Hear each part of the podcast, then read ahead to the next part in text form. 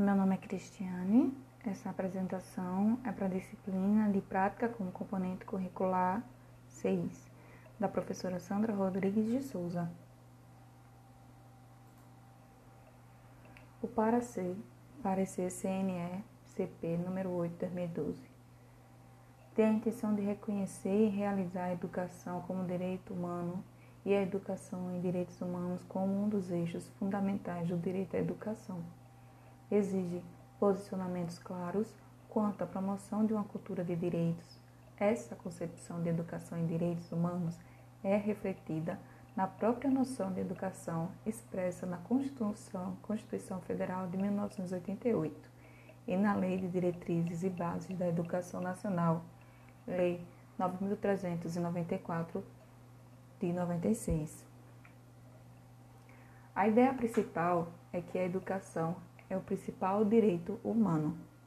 As diretrizes curriculares nacionais para a educação básica, com ênfase na educação e nos direitos humanos, têm como objetivo formar crianças para participar ativamente da vida democrática e exercitar seus direitos e responsabilidade na sociedade, também respeitando e promovendo os direitos das pessoas.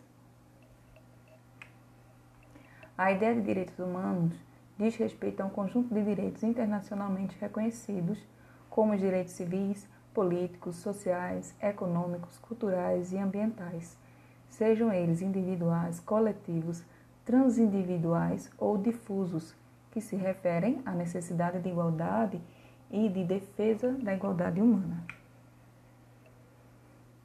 A ideia principal, uma educação integral que vise o respeito mútuo pelo outro e pelas diferentes culturas e tradições.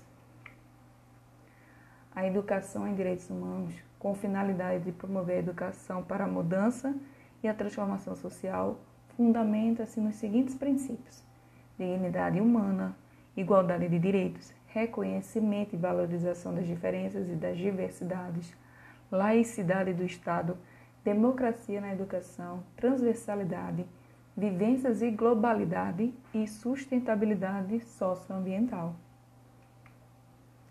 Muito obrigada.